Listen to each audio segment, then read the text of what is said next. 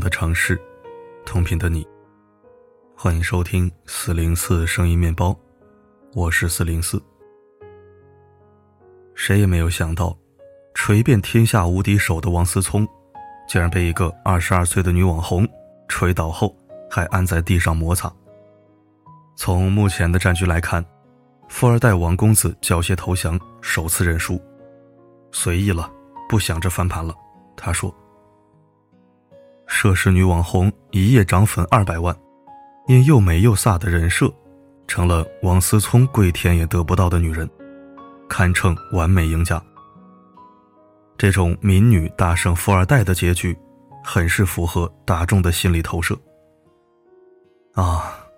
爱情中卑微的不仅是我，还有国民老公王思聪；不愿意嫁给有钱人的，也不仅只有我，还有美丽的小姐姐。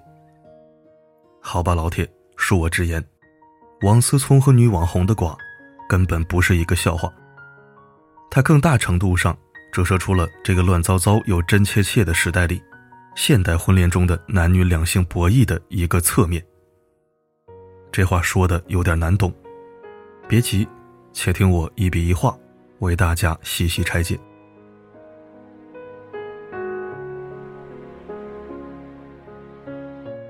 你以为小白兔遇见了大灰狼？不不不，这是个狐狸成精的故事。王思聪是国民老公，网红收割机不假，但十多岁就出来混社会的网红孙怡宁也绝非擅长。吃瓜群众不要看到小姐姐长得这般清纯好看，就误以为人家是人畜无害的小白兔。相比那些受过高等教育、把面子看得比天大、做事畏手畏脚的女性，孙一宁这样的小姑娘，比她们狠多了。她没有人设和包袱，但生而野性且不羁。孙一宁红起来时才十八岁，靠的就是让人垂涎欲滴的美照。一夜涨粉十八万，王思聪也粉了他。红起来后，很多商家找他做推广，给几百到几千的推广费。小姑娘收了钱不给人家办事儿，甚至私吞商家提供给她当道具拍完要退还的香奈儿包包。后来被多个讨债的商家揭发，并艾特王思聪，导致了孙怡宁不得不退网熄火。孽缘就是从那个时候。缔结下来的，直到四年后的二零二零年，孙怡宁换名出道，以女童的身份在抖音上和另一个网红炒 CP，被王思聪认出，打赏二十万，开始猛烈的爱情攻势，这才有了今天这个大瓜。其实这瓜为什么这么大？本质上起决定性因素的，不是王思聪的跪舔，而是孙怡宁的反击。从踏上江湖那刻起，这个小姑娘就是一个不按常理出牌的主，人小胆子大，心狠手也辣。否则换做别的姑娘，早就被资本和流量加持的王思聪恐吓得患得患失，怎么还敢跟他公开对撕呢？所以王思聪和孙一宁的瓜，不是大灰狼遇见小白兔的故事，他更像是放荡不羁的情场浪子。遇见了修炼成仙的狐仙小妖，自以为胜券在握，却不料惹了一身骚。但话说回来，小王这样的浪荡公子，也需要小孙这样的狐仙拾掇。否则他还以为，普天之下莫非王土，率土之滨皆为王妾，活在不可一世的自大里。那么已过而立之年。泡网红上瘾的王思聪，在这场博弈里，为什么看起来那么幼稚，遭到全网群嘲呢？这就要谈到另一个问题：你以为这是一篇霸道总裁舔狗文？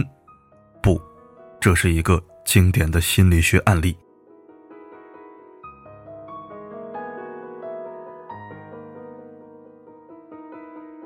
吃瓜群众看了王思聪和孙一宁的聊天记录后，都忍不住捂着嘴大笑。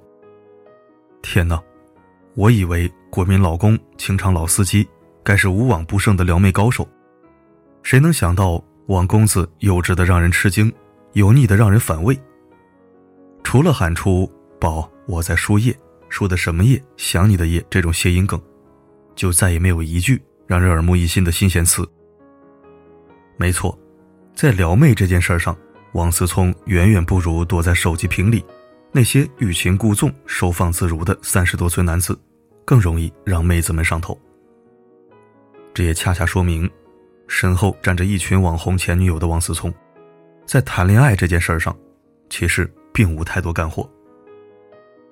一张张传遍全网的聊天记录，不仅扒掉了他情场高手的面具，而且暴露了他一览无余的傲慢思维。这个世界上的一切，都是老子说了算，我爱谁，我让谁来爱我，我要怎么样，我想干什么，都必须是被允许的。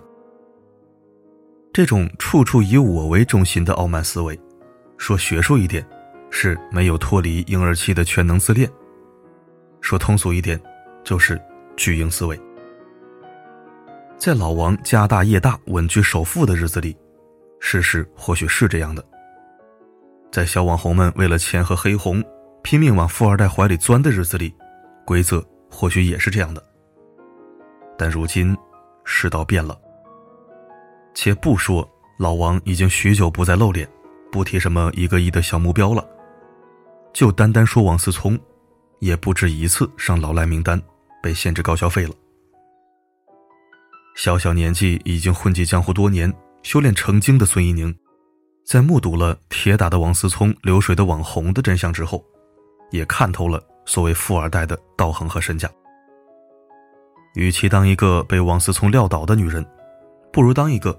对王思聪不鸟的女人，这和她是不是女同没有关系，而和他对自己、对前途、对屏幕那头金玉其外败絮其中的富二代的认知有关系。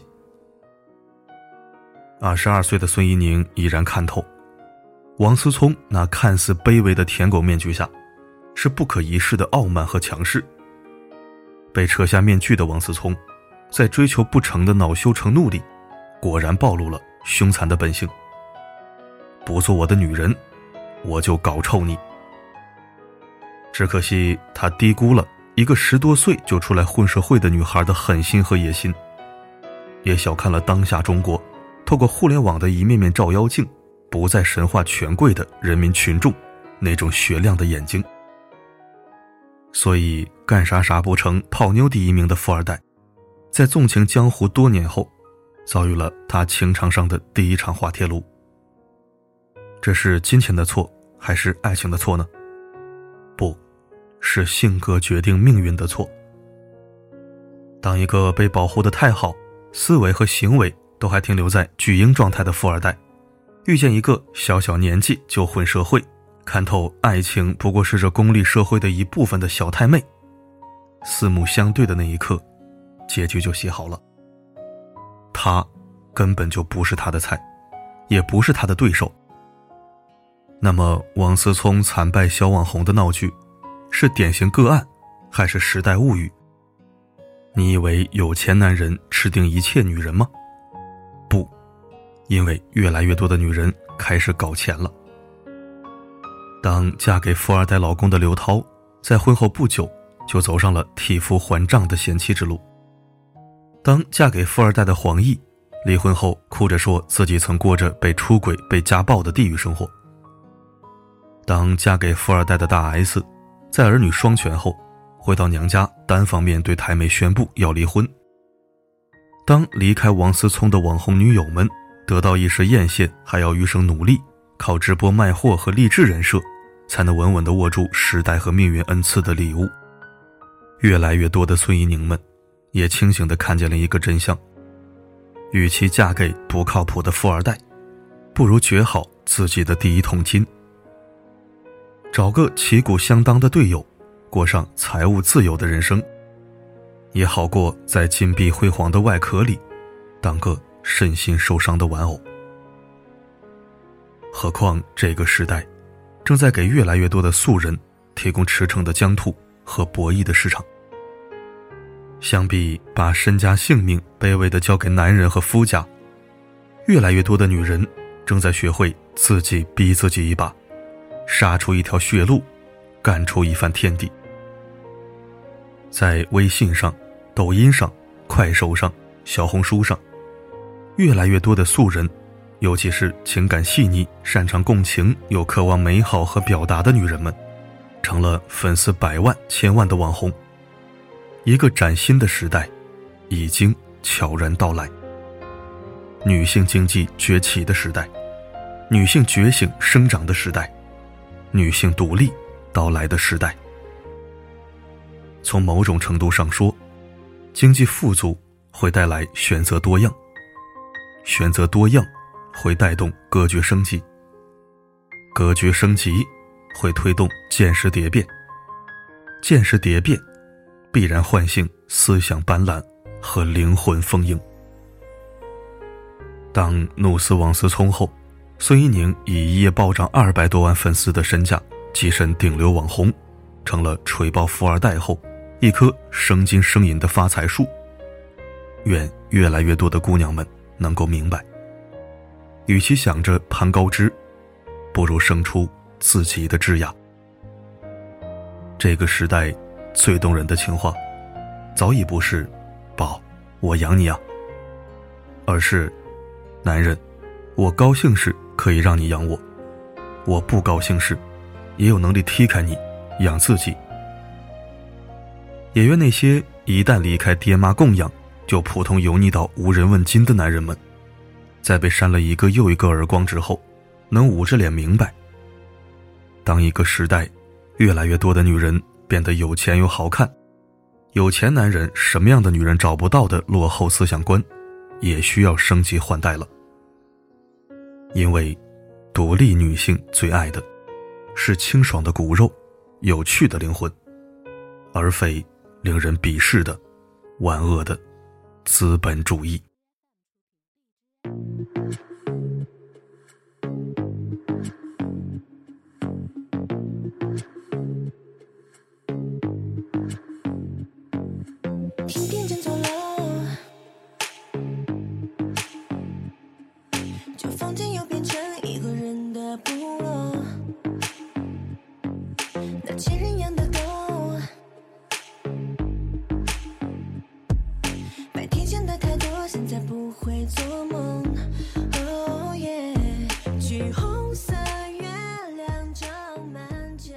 感谢收听。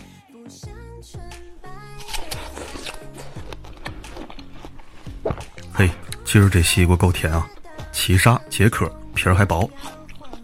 娱乐圈或者网红圈，向来是我不待见的领域，整天破事烂事一大堆，没什么关注价值。但是并不影响我们从这些颠覆三观的破烂事儿里，看到更多有意义的东西。毕竟默默无闻普通人的故事，总是埋没角落，沉寂无声，所以只能从那些公众事件中提炼出一些好的观点，与大家共勉、共敬、共思考。好了，今天的分享就到这里，我是四零四，不管发生什么，我一直都在。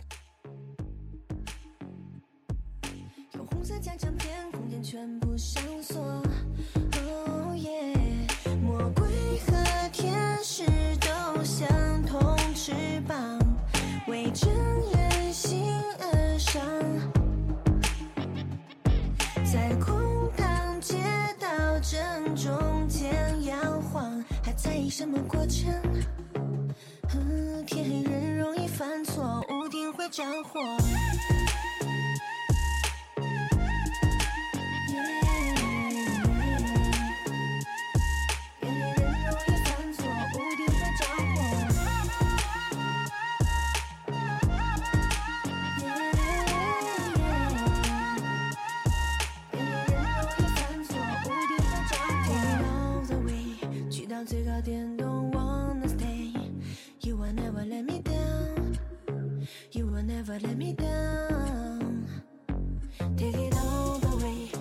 到最高点，I don't。